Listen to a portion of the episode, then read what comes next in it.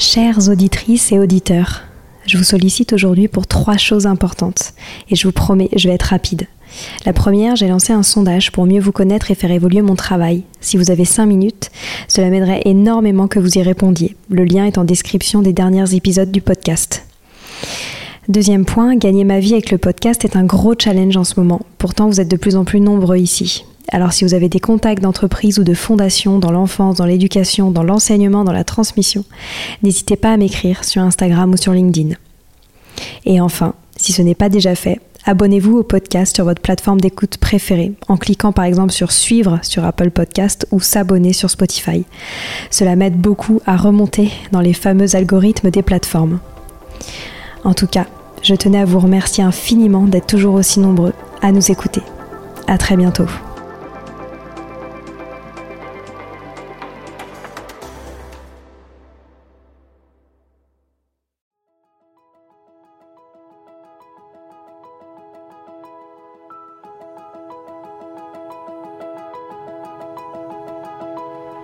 Bonjour à tous, ici Stéphanie et Sylvie Descleb pour un nouvel épisode du podcast Les adultes de demain. Les adultes de demain, c'est un échange autour de l'éducation et la parentalité entre d'un côté une mère, Sylvie, entrepreneuse depuis plus de 30 ans dans l'éducation, directrice d'école Montessori, créatrice d'un organisme de formation et auteur dans l'éducation, et sa fille, c'est moi, Stéphanie. Les semaines, nous invitons des experts, des personnalités remarquables ou de simples passionnés qui partagent avec nous la même envie d'offrir le meilleur aux enfants. Car comme le disait si bien Maria Montessori, l'enfant est l'avenir de l'homme. Et nous souhaitons donc vous donner des pistes de réflexion et de potentielles réponses pour offrir aux enfants le plus bel avenir. Alors si vous êtes jeunes adultes, parents, futurs parents, grands-parents, professeurs ou simples passionnés de l'éducation, ce podcast est fait pour vous.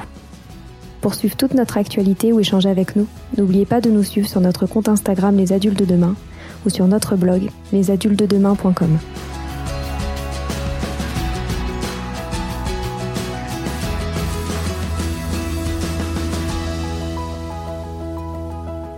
Bonjour à toutes et à tous.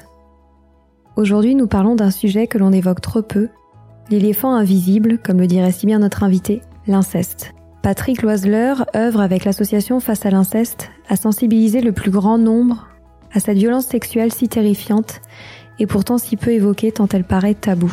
Pourtant, l'inceste concerne un Français sur dix, avec des survivants qui attendront souvent des années avant de révéler ce traumatisme. C'était essentiel pour nous de lutter à notre échelle contre l'inceste, pour protéger chaque enfant et comprendre comment les accompagner au mieux autour des sujets de la sexualité, du consentement et surtout de la pleine possession de son corps. Très bonne écoute.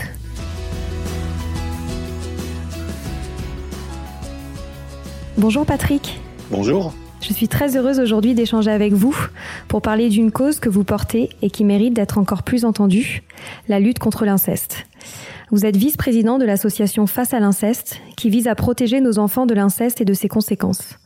En effet, un Français sur dix serait victime d'inceste. Et pourtant, vous dites de l'inceste que c'est un éléphant invisible, que c'est interdit de le faire, mais aussi interdit d'en parler.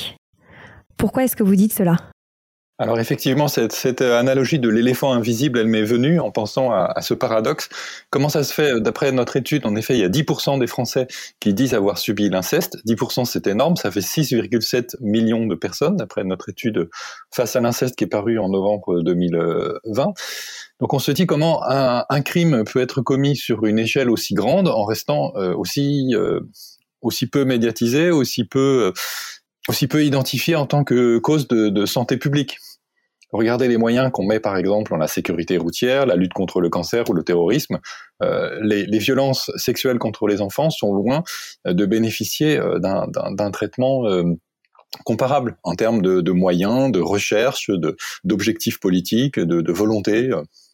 Donc l'inceste, c'est un peu l'éléphant invisible. C'est tellement gros que personne ne peut arriver à, le voir. Est-ce que vous, vous savez pourquoi ce sujet est traité de cette manière-là? Alors, pourquoi? Je pense déjà que le silence fait partie intégrante du crime d'inceste au moment où il est commis, parce que l'agresseur, il ne peut pas prendre la fuite. Donc le seul moyen d'assurer son impunité, c'est euh, de s'assurer du silence de la victime et de toute la famille. Et donc pour ça, il va pouvoir mettre en place toutes sortes de stratégies euh, en utilisant tous les moyens qu'on peut imaginer, manipulation, chantage, euh, parfois violence. Euh, ça dépend des, des, des, cas, mais le silence est vraiment partie intégrante de l'inceste. Et c'est ça qui rend la lutte contre l'inceste assez difficile. C'est aussi que c'est un crime qui est commis dans, le, dans le huis clos de la famille et qu'il est difficile pour pour les pouvoirs publics finalement d'avoir accès à, ce, à cet espace qui est par définition un espace privé intime. Est-ce que vous pourriez nous rappeler ce qu'est l'inceste? Oui, alors qu'est-ce que c'est que l'inceste? L'inceste est défini dans le code pénal euh, comme euh, c'est une agression sexuelle ou un, viol qui est commis par euh, une des personnes de la famille avec qui on n'a pas le droit de se marier. Et pour être précis, c'est euh, les ascendants, c'est-à-dire les parents et grands-parents, c'est les oncles et tantes, c'est les neveux et nièces, et c'est aussi euh, les conjoints euh, lorsqu'ils sont en position d'autorité. par exemple, les beaux-pères, ou alors le, le, le conjoint d'une tante, par exemple, qui va être en position d'autorité par rapport à, à l'enfant. Et on dit souvent de l'inceste que les survivants révèlent leur vécu, souvent des années après. Est-ce que vous sauriez l'expliquer pourquoi? Alors, souvent, souvent les enfants parlent, mais en fait, ce qui se passe, c'est que quand ils parlent dans leur propre famille, ils ne sont pas entendus, ils ne sont pas crus, ils ne sont pas protégés. Euh, on, a des chiffres, nous, qui disent que dans quatre familles sur cinq, quand il y a un enfant qui parle de l'inceste qu'il subit, euh, on lui fait bien comprendre qu'il doit se taire et qu'il ne doit plus en parler. Et donc, une fois que l'enfant a parlé une première fois et qu'il n'a pas été entendu, il se tait et ce, ce silence peut durer, ensuite des années ou des décennies. Et donc vous accompagnez ces survivants pour que ils parlent même des années après? Oui, et puis il y a, d'autres phénomènes comme euh, l'amnésie dissociative qui fait que le, cerveau peut bloquer une partie des souvenirs parce qu'ils sont, euh, sont tellement traumatisants qu'on a une mesure de, de, de, survie. En quelque sorte, le, le, déni est une réaction de survie face à quelque chose qui est tellement impensable, tellement difficile à concevoir, à, imaginer. Euh, finalement, on va simplement, le cerveau va, va bloquer ces souvenirs traumatiques. Et donc ça, au moment où on est prêt à, les affronter, à y faire face et peut éventuellement à travailler dessus en thérapie, ces souvenirs vont pouvoir revenir d'un coup. Donc ça, c'est aussi un autre facteur qui contribue euh, au fait que l'inceste peut être révélé très tardivement. Et quelles sont les conséquences possibles de l'inceste? Je sais que bah, forcément il y a des conséquences physiques, il peut y avoir des conséquences psychologiques.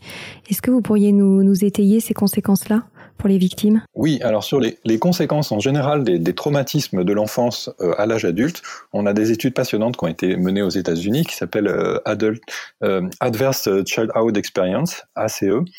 On a montré que tous les traumatismes qui tendent à, à, à, créer du stress à un niveau toxique pour un enfant. Donc évidemment, ça peut être les violences sexuelles, ça peut être des violences physiques, euh, d'autres formes de maltraitance, ça peut être le décès d'un parent. Enfin, il y a un certain nombre d'événements comme ça traumatiques de, de l'enfance. Et les chercheurs ont fait un lien statistique qui est très fort entre les événements traumatiques de l'enfance et la santé à l'âge adulte.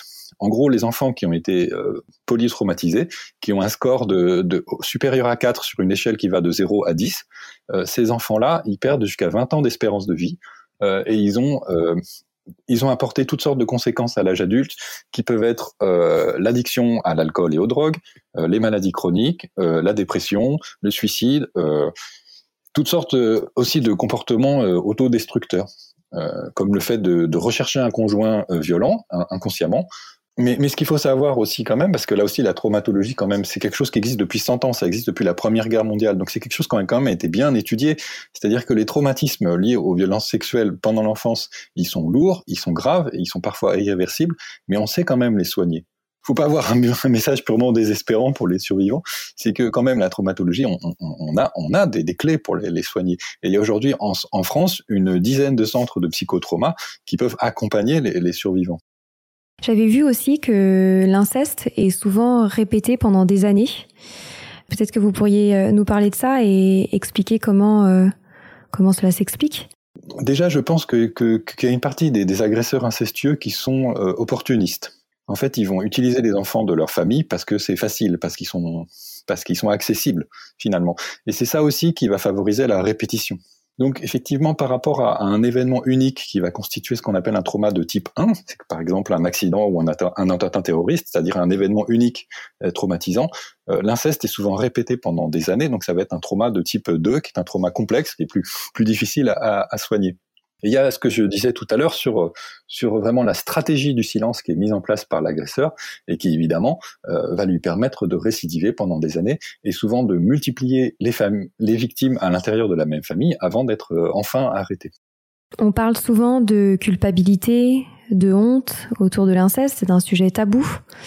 Pourquoi est-ce qu'il existe encore ces sentiments alors que euh, des associations comme vous font des travails euh, formidables pour euh, justement sensibiliser autour de l'inceste? Comment est-ce qu'on en arrive encore à des, des, survivants qui ont honte de parler de ces violences-là? Alors, il y, en a, il y en a qui parlent de la, de la colonisation euh, psychique euh, par, la, par l'agresseur, c'est-à-dire que l'agresseur va projeter sur la victime euh, ses sentiments négatifs, dont la honte et la culpabilité, et, et, la victime va en quelque sorte les intégrer et les vivre comme si c'était les, les siens propres. Et, et, de, et de même, la, la, personne survivante d'inceste va pouvoir se détester elle-même euh, à cause de ce qu'elle a subi, parce qu'elle s'est pas défendue, parce qu'elle a pas su dire non, parce que donc, mais, mais ces sentiments-là ne sont pas ne sont pas vraiment les siens. Ils ont été en quelque sorte euh, importés, projetés euh, par euh, par, l'agresseur. Il y a aussi tout ce qui est dans la culture, euh, tout, tout, toute la, la, culture du viol en, général que je ne vais pas détailler, mais mais qui revient en gros à inverser les rôles entre l'agresseur et la victime et à dire à la victime ah bah t'aurais dû faire attention t'aurais dû dire non pourquoi tu l'as séduit pourquoi euh, etc et, et, toute cette il y a, y a également tout, tout ce qui dans la culture associe la sexualité à quelque chose qui est sale, qui est honteux et dont il ne faut surtout pas parler ouvertement. Euh, donc tout ça, tout ça contribue à, à enfermer finalement euh, les personnes victimes dans une espèce de, de bulle où c'est pas forcément qu'elles veulent pas parler, c'est que c'est qu'elles ne peuvent pas être entendues. C'est qu'on ne les écoute pas et on n'a pas le, on n'a pas les, on n'a pas développé finalement l'écoute de, une écoute suffisante. Sylvie, tu veux rajouter quelque chose? Non, j'aimerais poser une question euh, en tant qu'enseignant dans les écoles. Comment comment on peut faire justement pour savoir écouter ça? Parce que c'est stupéfiant quand on se dit qu'on a une classe de 30, 40 enfants et que donc il y en a au moins 4 dans la classe qui sont victimes d'inceste et qu'on ne le sait pas, qu'on ne le voit pas. Est-ce qu'il y, est qu'il y, a des choses que, que l'on peut déceler chez l'enfant? Est-ce que est-ce qu'il y a des, des, des, je sais pas comment on peut aborder ce sujet pour que l'enfant puisse se sentir compris ou même euh, arrive à le dire ou je ne sais pas qu'est-ce qu'on peut faire, nous, en tant qu'enseignants dans une école? Alors, moi je, pense que je, crois beaucoup en l'éducation euh, positive et bienveillante. Et je pense qu'une éducation bienveillante, évidemment, c'est positif pour l'enfant, mais c'est aussi une des meilleures manières qu'on puisse trouver de le protéger contre les violences sexuelles.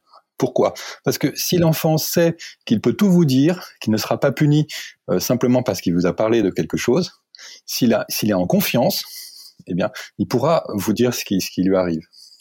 À l'inverse, euh, si un enfant a l'habitude d'être euh, d'être puni, d'être réprimandé, euh, et s'il a l'habitude qu'on lui crie dessus, euh, qu'on lui demande de se taire, éventuellement qu'on lui qu'on le frappe, euh, cet enfant il pourra avoir peur. Il pourra avoir peur de vous dire que son oncle l'a violé, parce qu'il aura peur des conséquences et des et des justement de il va se sentir responsable de, de, ce qui lui arrive. Donc moi, je crois vraiment beaucoup en la pédagogie, en la pédagogie positive. Si, si on développe une vraie relation de confiance avec l'enfant, quelque part, on le, on le protège, évidemment. Est-ce qu'on peut le voir dans, dans certains comportements particuliers d'enfants? Est-ce que ça peut être observé? Alors, euh, alors oui, c'est-à-dire que quand, quand l'enfant n'arrive pas à parler avec des mots, il peut avoir des comportements qui sont euh, des signaux d'alerte, qui sont parfois des appels à, l'aide. Alors ça dépend de l'âge des enfants, mais euh, ça peut être euh, des maladies chroniques, ça peut être des comportements euh, justement d'indiscipline à l'école, ça, ça, ça, peut être même des comportements délinquants chez des ados qui sont en fait des, des appels à l'aide. L'enfant essaye d'attirer l'attention. Mais si effectivement, là, quand il y a un enfant qui va d'un seul coup changer de comportement et adopter un comportement rebelle, peut-être même un comportement euh, violent avec ses frères et sœurs, par exemple, ou avec ses camarades de classe, euh, la première question à se poser, euh, c'est pas mais comment je vais faire pour qu'il se tienne tranquille cet enfant, mais c'est est-ce qu'il s'est passé quelque chose? Pourquoi il est agité comme ça? Je vous donne un exemple très concret. Euh, un enfant euh, de, de, mettons de de 6 ans qui euh, poursuit les filles dans les vestiaires de la de la piscine et qui leur met la main dans la culotte. Pourquoi il fait ça cet enfant? Alors on peut le punir, on peut lui expliquer que évidemment il faut pas mettre la main dans la culotte des, des filles, mais on peut se demander pourquoi il fait ça. Et si on prend le temps de l'écouter, c'est ce que font, c'est ce que font certaines enseignants, certaines directrices d'école. Tu lui demander qu'est-ce qui t'est arrivé, pourquoi tu fais ça? Et ben là, on va découvrir que tiens, son tonton lui a montré des, des films porno euh, pendant plusieurs plusieurs semaines, et que finalement c'est un, un, que c'est un enfant qui a été victime. Et est-ce qu'il faut mettre un mot sur l'inceste aux enfants? Est-ce qu'il faut parler d'inceste aux enfants? Alors moi j'ai fait le choix de parler d'inceste à mes filles quand elles étaient assez jeunes. Je leur ai parlé de l'inceste qu'avait subi leur grand-mère, qu'avait subi leur grand-tante, et je pense qu'en faisant ça, je les ai protégées. Je pense qu'un enfant, de, même un enfant assez jeune, il est capable de comprendre beaucoup de choses. Il est capable de comprendre qu'il y a certaines parties du corps qui sont des parties intimes, qu'il est strictement interdit aux adultes de toucher ces parties intimes, même aux adultes de la famille. Donc c'est très, très possible pour un enfant de 4 ou 5 ans euh, de, de, lui dire, écoute, les parties intimes de ton corps, c'est-à-dire celles qui sont couvertes par le maillot de bain, et on peut les nommer avec l'enfant, on peut lui expliquer euh, d'ailleurs la différence qu'il y a entre l'anatomie les, masculine et l'anatomie féminine, avec des mots simples, avec des mots adaptés à son âge. Et on peut lui dire, ça c'est ton intimité, c'est ton corps, et personne n'a le droit euh, d'y toucher. Et même moi, euh, même moi, ton père, ta mère, euh, ton enseignant, je n'ai pas le droit de toucher tes parties intimes. C'est strictement interdit. Et à partir de quel âge on peut commencer à parler comme ça aux enfants? Moi je pense que, en, réalité, ça commence dès la naissance, c'est-à-dire dès la naissance, il y a ce concept fondamental de l'enfant est une personne qui a des droits, euh, certes, c'est une personne qui n'est pas autonome, euh, mais c'est pas c'est pas une petite chose, c'est pas un jouet, c'est pas quelque chose euh, c'est pas quelque chose qui nous appartient et dont on peut disposer librement, qu'on peut faire circuler de bras en bras, qui on peut faire des bisous. C'est c'est une personne qui a des droits, qui doit être traitée avec respect. Et ce, et ce respect fondamental de dire qu'on ne doit pas faire à un petit enfant ce qu'on ne ferait pas à un adulte, euh, il, il, va imprégner ensuite tous les comportements qu'on a envers lui et toutes les paroles qu'on a envers lui.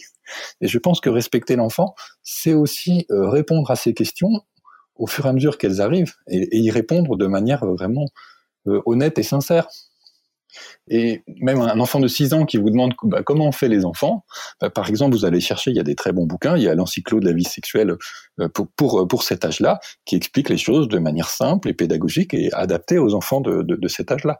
Donc si, si euh, là, je vais m'adresser aux parents, mais si, jamais vous êtes mal à l'aise pour parler de sexualité à vos enfants, c'est un sujet complexe, c'est un sujet euh, qui, qui, était peut-être tabou dans votre famille, c'est un sujet par lequel vous avez peut-être vous-même des, des, blocages, des appréhensions, une difficulté à en parler, euh, il y a quand même des ressources pédagogiques qui existent. Il y a des livres, il y a, pas mal de ressources qui peuvent vous aider à trouver la, bonne manière d'en parler avec, vos enfants. Mais je crois que c'est important de dire que la sexualité ne doit pas être un, un, sujet tabou avec les enfants, même avec un enfant de 3 ou 4 ans, euh, parce que si c'est un sujet tabou, bah, l'enfant, le jour où il subira des violences sexuelles, bah, il n'osera pas vous en parler. Donc un, un, un enfant de, de, de, 3 ou 4 ans, on peut déjà répondre à ces questions sur la sexualité. Et je pense qu'effectivement, euh, c'est respecter l'enfant que de répondre à toutes ces questions en disant toujours la vérité et sans, sans rien dissimuler. Et avec des mots, évidemment, adaptés à son âge et à son degré de, de compréhension. Je crois que l'une des idées clés qui, qui, qui est dans, dans voilà, dans, ce livre que je vais bientôt publier chez Atier Parents sur le, la prévention des violences sexuelles, c'est que l'enfant est votre partenaire, en fait vous allez construire un partenariat avec lui pour assurer sa propre sécurité. De même que pour la sécurité routière, au fur et à mesure que l'enfant grandit, il est de plus en plus capable de comprendre euh, les règles et aussi les enjeux qu'il y a derrière et de d'assurer lui-même euh, sa propre sécurité, de prendre une part active dans, dans, dans sa propre sécurité sur la route. Euh, je pense que c'est pareil pour les violences sexuelles. C'est-à-dire que l'enfant, au fur et à mesure qu'il grandit, que sa compréhension du monde euh, s'élargit, euh, ça, ça, va être votre partenaire euh, de plus en plus actif dans la définition finalement des, des, des mesures de précaution qui le concernent. Euh, par exemple, au moment où vous allez lui donner son premier smartphone, euh, de, nos jours ça se passe même vers 10 ou 11 ans, eh bien, il faut que vous l'informiez de, de, façon loyale sur toutes les pratiques euh, euh, de harcèlement en ligne, qui, qui, qui risque surtout si c'est dont il risque d'être victime, surtout si c'est une fille. Il faut que vous l'informiez sur la pornographie, que vous ayez une discussion euh, franche et sérieuse avec lui euh, sur ce sujet aussi. L'enfant, ça, ça, ça, va pas être un, ça va pas être un robot à suivre des consignes que vous lui donnez et qu'il ne comprend pas. Ça n'est pas un disque dur que vous allez juste remplir d'informations et qui va tourner avec. C'est un être vraiment doué d'intelligence, d'autonomie et qui va être votre, votre partenaire dans finalement dans la stratégie de protection que vous allez mettre en place avec votre enfant pour le protéger, pour la protéger. Euh, quand je dis qu'il ne doit pas y avoir de tabou, euh, il y a quand même certaines limites qui sont à respecter, et cette limite, c'est bien sûr celle de votre intimité et de l'intimité de l'enfant. Si l'enfant vous pose des questions sur votre vie sexuelle, euh, vous pouvez lui dire que ça n'est pas ses oignons, parce que c'est pas son intimité. De même, vous pouvez parler ouvertement d'un sujet comme la masturbation avec votre enfant ou votre adolescent, euh, répondre à ses questions générales sur sur le sujet. La masturbation, ça n'est pas dangereux pour la santé, ça c'est toutes les toutes les études scientifiques le, le confirment. En revanche, si vous-même vous êtes intrusif, que vous lui posez des questions sur euh, quand, comment, à quelle fréquence il se masturbe, est-ce qu'il regarde des films porno, là là vous franchissez une autre barrière qui est la, la, la frontière de son intimité à lui. Et vous parliez tout à l'heure euh, des films pornographiques. Comment aborder euh, ce sujet avec euh, les jeunes enfants qui sont exposés de plus en plus jeunes, on a l'impression, à ces images souvent d'une extrême violence Quel est votre point de vue à ce sujet? Oui, alors effectivement, comme le, comme le gouvernement ne fait pas vraiment grand-chose pour appliquer la loi qui interdit d'exposer les mineurs à des images pornographiques, euh, il, va, il va falloir que vous abordiez euh, sérieusement le sujet parce que euh, le plus souvent, à 10 ou 11 ans, les enfants ont déjà vu des images pornographiques et le plus souvent, la première exposition à la pornographie, elle est accidentelle, c'est-à-dire qu'ils ne vont pas l'avoir recherchée. Donc il faut prendre le temps d'expliquer à vos enfants, premièrement, que ça existe, deuxièmement, que, c'est interdit d'en proposer aux enfants. Et pourquoi? Parce que ce sont des films qui sont violents et sexistes et qui montrent euh, des pratiques qui ne respectent pas les partenaires, qui ne respectent pas l'intimité, qui ne respectent pas le consentement. Et finalement, parler de la pornographie avec votre enfant, euh, ça peut être aussi une, très bonne chose d'un point de vue pédagogique, parce que euh, vous allez pouvoir définir avec lui euh, toutes les valeurs que vous défendez, que vous promouvez au quotidien dans votre éducation, que vous cherchez à vivre, que vous cherchez à transmettre à votre enfant d'abord par l'exemple et puis ensuite par la parole, et, toutes, ces, valeurs qui, font faire à, l'âge adulte une sexualité positive et épanouissante. Et ces, ces valeurs, c'est le respect de l'autre, c'est la tendresse, c'est le consentement, c'est l'égalité entre les sexes, bien sûr. Et toutes ces choses-là, vous pouvez en parler avec votre enfant, et les définir avec lui, et dire qu'effectivement, euh, les films pornographiques ne peuvent pas lui servir de modèle parce qu'il représente une sexualité où toutes ces choses-là sont complètement absentes et où on n'est pas justement dans le domaine de la sexualité euh, saine et épanouissante euh, qui peut être tellement, euh, comment dire, tellement agréable et même bien plus qu'agréable pour les deux partenaires, qui est très important dans notre vie. mais tout ça est, absent dans les films porno et, les, et la différence finalement entre justement une situation amoureuse et une situation de violence sexuelle, ça va être que ces valeurs sont foulées aux pieds. Pour en revenir au sujet de l'inceste, j'aimerais bien que vous partagiez les informations autour euh, des personnes qui peuvent connaître euh, un enfant victime d'inceste. Quel est le comportement à adopter quand on est au courant euh, de ces pratiques et même si cela touche notre environnement proche, quel est le comportement à adopter immédiatement? Alors, si, si, si, vous avez des informations selon lesquelles un enfant de votre entourage est victime d'inceste, euh, il n'y a pas à tergiverser, il y a la loi, il y a l'article 443-3, 444-3 du Code pénal qui dit très précisément que si vous avez connaissance d'un crime sexuel sur un enfant et que vous n'en informez pas immédiatement les autorités, vous commettez un délit. Donc, ce, ce n'est pas à vous d'enquêter, ce n'est pas à vous de chercher des preuves, ce n'est pas à vous de dire ah je manque de preuves, je manque d'informations supplémentaires, donc je ne vais rien faire. Ce n'est pas à, vous de décider finalement euh, ce qui est vrai dans ces informations. Éventuellement, dans ces informations que, que vous avez reçues, il y a peut-être des choses vraies, des choses fausses. Les, fausses accusations sont assez rares, on le sait, on a des études là-dessus.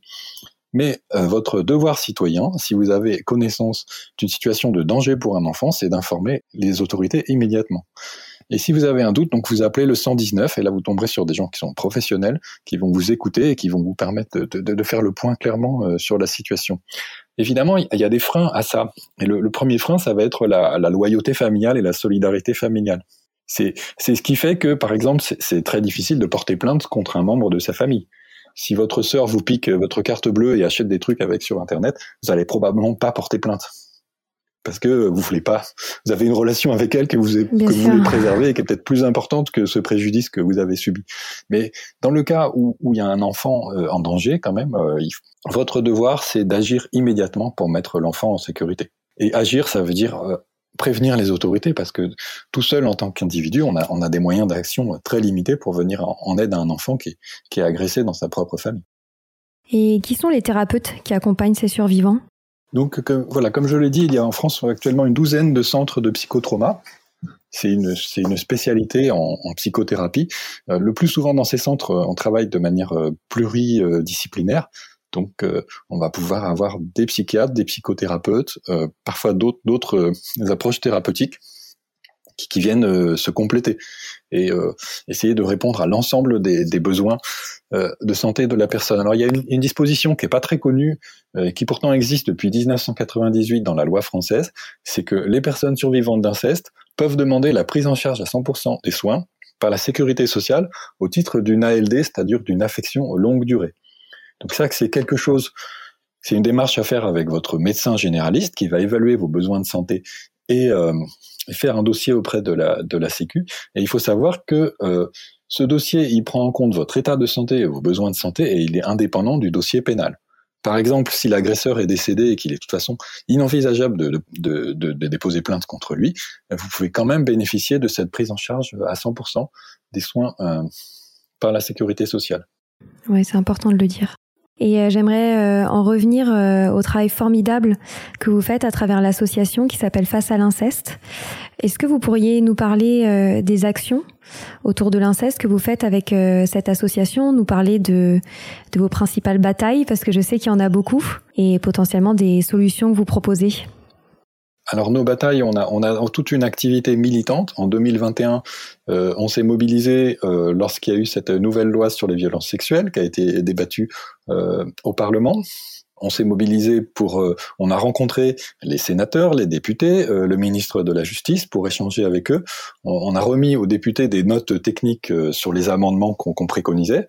On a dénoncé d'ailleurs les failles qui subsistent selon nous dans le, dans le texte final. Il faut savoir que dans la loi française actuellement, quand il y a un enfant qui est victime d'inceste, il y a sept articles différents du code pénal qui peuvent s'appliquer. Donc c'est vraiment difficile de faire plus complexe et plus difficile à appliquer que, malheureusement ce texte du 21 avril 2021. Donc on a toute une activité militante qui existe depuis longtemps. On s'est battu par exemple pour faire euh, allonger les, délais de, prescription pénale.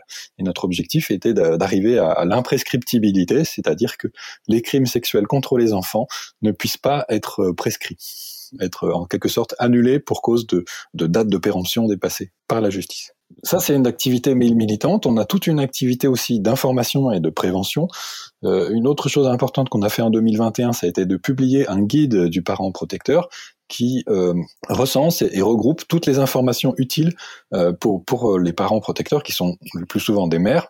C'est des mères qui dénoncent à la justice l'inceste subi par leur enfant et qui ne sont pas écoutées par la justice. Euh, qui ont de grandes difficultés face à des juges aux, affaires familiales qui ne sont pas formés, qui sont parfois influencés par des théories euh, non scientifiques comme euh, l'aliénation parentale, mise en place par la mise en avant par la partie adverse et, c'est une théorie pseudo, scientifique dont le seul dont le seul but elle était créée dans un seul but c'est de décrédibiliser la parole des parents protecteurs et des enfants victimes au profit évidemment des parents agresseurs. Vous pourriez nous parler de cette théorie? Alors, l'aliénation parentale, c'est donc une théorie euh, pseudo-scientifique qui a été publiée à compte d'auteur par quelqu'un qui, qui était euh, un pédocriminel. Et donc, c'est ce qu'on appelle une théorie anti-victimaire, c'est-à-dire que c'est une théorie qui se part des, des, des, apparences, des atours de, de, la science, qui va réutiliser un jargon pseudo-scientifique, mais qui en fait n'a rien de scientifique, qui n'est pas validé, pas reconnu par la, communauté, par la communauté scientifique, et qui est utilisé comme une arme anti-victimaire, c'est-à-dire une arme contre euh, les enfants victimes de violences sexuelles et les parents qui les protègent. C'est quelque chose qui a été officiellement désavoué par le euh, ministère de la Justice.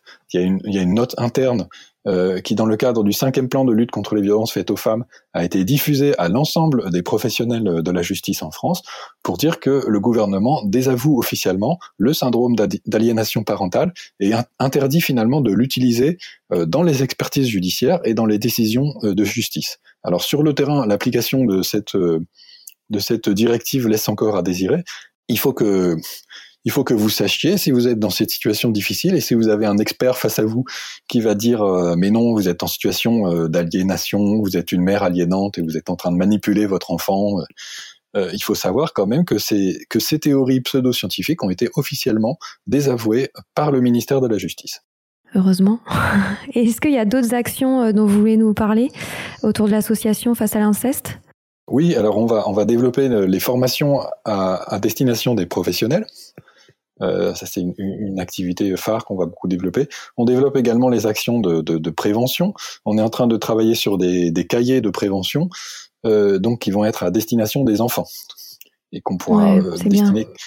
Euh, donc c'est des matériels pédagogiques, vraiment euh, pas, pas organisés par tranche d'âge pour la maternelle, le primaire, le collège, le lycée, qui vont aborder un petit peu tous les sujets qu'on a qu'on a couverts, mais aussi d'autres sujets comme euh, la prostitution, dont on n'a pas parlé dans cette émission, euh, les violences sexuelles en ligne, euh, voilà. Donc ça, c'est notre activité d'informer, de, de, de, développer la, la, prévention, en complément donc de, l'activité militante pour alerter sur les dysfonctionnements judiciaires et puis tenter de faire évoluer la loi dans un sens qui, protège davantage les enfants. C'est un travail formidable. J'ai plus beaucoup de temps, donc je vais vous poser euh, une, dernière question. Euh, Est-ce que vous auriez un dernier conseil à nous donner euh, à, tous les auditeurs, les parents, les enseignants qui souhaiteraient euh, lutter à leur échelle contre l'inceste? Est-ce que vous auriez une dernière chose à ajouter? Oui, moi je dirais qu'il ne, faut pas en avoir peur. Les violences sexuelles euh, contre les enfants, pour moi, doivent être traitées comme un problème de santé publique. C'est-à-dire, c'est comme le cancer ou les accidents de la route. Ça fait des victimes, ça fait des morts. On, sait que c'est dramatique, mais euh, il y a quand même des mesures qui peuvent être prises collectivement euh, pour limiter les dégâts et pour mieux venir en aide aux personnes victimes. Donc moi, j'ai envie d'inviter les, adultes à, à, ne pas avoir peur de se saisir du sujet. Éventuellement, si c'est nécessaire, de travailler avec un thérapeute sur leurs propres peurs et blocages qui pourraient euh, les empêcher d'aborder ce sujet avec sérénité. Afin de, de, de, de mieux protéger nos, nos, enfants, il faut regarder en face euh, les violences sexuelles. Il faut les regarder, donc il faut s'informer pour essayer de regarder comment elles sont réellement, comment elles fonctionnent, quels sont les, risques précis que, courent nos enfants, qui sont un peu, parfois un peu éloignés de certains stéréotypes. Euh, je peux donner un exemple, c'est que euh, mon père me parlait euh, des monsieur saucissons qui enlevaient les enfants à la, à la sortie de l'école pour leur faire évidemment des, des misères. Euh, donc je me suis méfié des monsieur saucissons à la sortie de l'école, mais en réalité, les chiffres montrent que 94% des agresseurs sont dans, dans le cercle familial, amical, où euh, ce sont des gens qui sont connus de l'enfant ou alors c'est un professeur, un coach sportif. Et donc, euh, pour, euh, pour bien lutter contre les, les, les violences sexuelles, une des premières choses à faire, c'est de les regarder en face, c'est de les regarder dans leur réalité. Et la réalité des violences sexuelles sur mineurs, c'est qu'elles sont commises d'abord et avant tout dans le cercle familial. Merci beaucoup euh, Patrick de mener ce combat, de continuer à sensibiliser le monde sur ce tabou sociétal si dangereux. J'invite tous nos auditeurs à consulter l'actualité de l'association Face à l'inceste, de faire un don, d'en parler autour d'eux. Et bien sûr, euh, grande annonce pour vous, vous sortez un livre très prochainement, vous en avez parlé, sur ce sujet que nous avons tous hâte d'avoir entre les mains. Donc merci beaucoup pour votre temps, pour tout ce que vous faites, et je vous souhaite une très belle soirée. Merci Stéphanie. C'est fini pour aujourd'hui. On espère que cet épisode vous a plu. Avant de se quitter, on a quand même besoin de vous. Si après avoir écouté cet exposé, vous ressortez avec plein d'idées pour apporter le meilleur aux enfants, n'oubliez pas de nous laisser 5 étoiles et un petit commentaire sur Apple Podcast, sur iTunes ou toute autre plateforme d'écoute de podcast. Cela nous aidera à mieux ressortir et surtout à nous motiver pour continuer cette aventure ensemble. Si vous avez des suggestions, des idées de thèmes, des questions à poser, n'hésitez pas à nous contacter sur les réseaux sociaux, Instagram ou LinkedIn, en tapant les adultes de demain. Nous serions ravis d'échanger avec vous. Si vous souhaitez en savoir davantage sur Sylvie, je vous invite vraiment à aller voir son blog sylvidesclep.com ou à la suivre sur Instagram en allant sur son profil sylvidesc, D-E-S-C, bas Montessori. Enfin, si vous souhaitez en savoir plus sur le calendrier des prochaines formations Montessori, rendez-vous sur www.apprendre-montessori.fr. On a hâte de vous retrouver vite et à très bientôt sur les adultes de demain.